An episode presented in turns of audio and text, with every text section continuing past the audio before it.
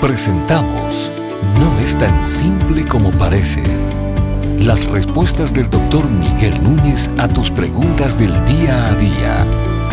Bienvenidos. La advertencia en el libro de Apocalipsis acerca de añadir o quitar algo a este libro, ¿se aplica a toda la Biblia o únicamente al libro de Apocalipsis? Bueno, la razón por la que nosotros entendemos que se aplica a toda la Biblia es relativamente clara, por así decirlo. Por un lado, preguntémonos por qué Dios dice lo que dice en el libro de Apocalipsis. No es porque es Apocalipsis. Dios dice lo que dice de que el que le añade o le quite a esta profecía, a la profecía de este libro, tendrá grandes consecuencias y las plagas que están en este libro caerán sobre él. No es porque Dios tiene un juicio anunciado en el libro, es porque el libro representa la revelación de Dios, al igual que el resto de los 65 libros representan la revelación de Dios. Número dos, es porque el libro representa el carácter de Dios revelado, tanto justo como santo, y el resto de los 65 libros también que, que, la Biblia contiene representan el carácter santo y justo de nuestro Dios.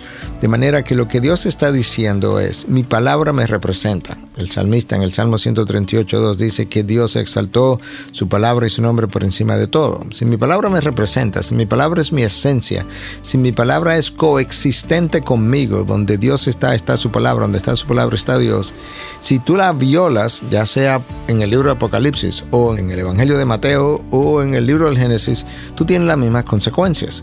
Entonces esa es como la conclusión más natural para poder explicar si la advertencia se refiere al libro de Apocalipsis solamente o a toda la Biblia. A Dios le preocupa en grado extremo que la gente distorsione lo que Él ha revelado, porque al distorsionarlo, la gente tiene una distorsión del carácter de Dios, tiene una distorsión de la ley de Dios, tiene una distorsión de la revelación de Dios. Entonces al final la persona va a terminar con un Dios que no es como Dios verdaderamente es, va a terminar con una palabra que no es exactamente lo que Dios dijo y va a cosechar consecuencias.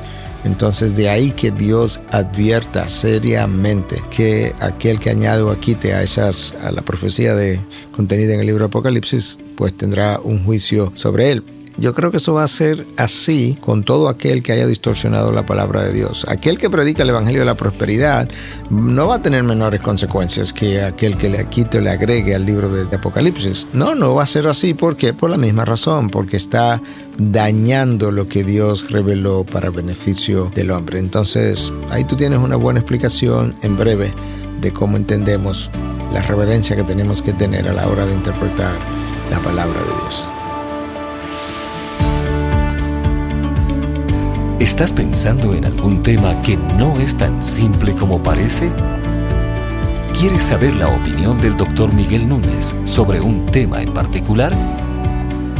Envíanos tu pregunta a través de nuestra página de internet integridadysabiduría.org. Gracias por tu gentil atención y será hasta la próxima.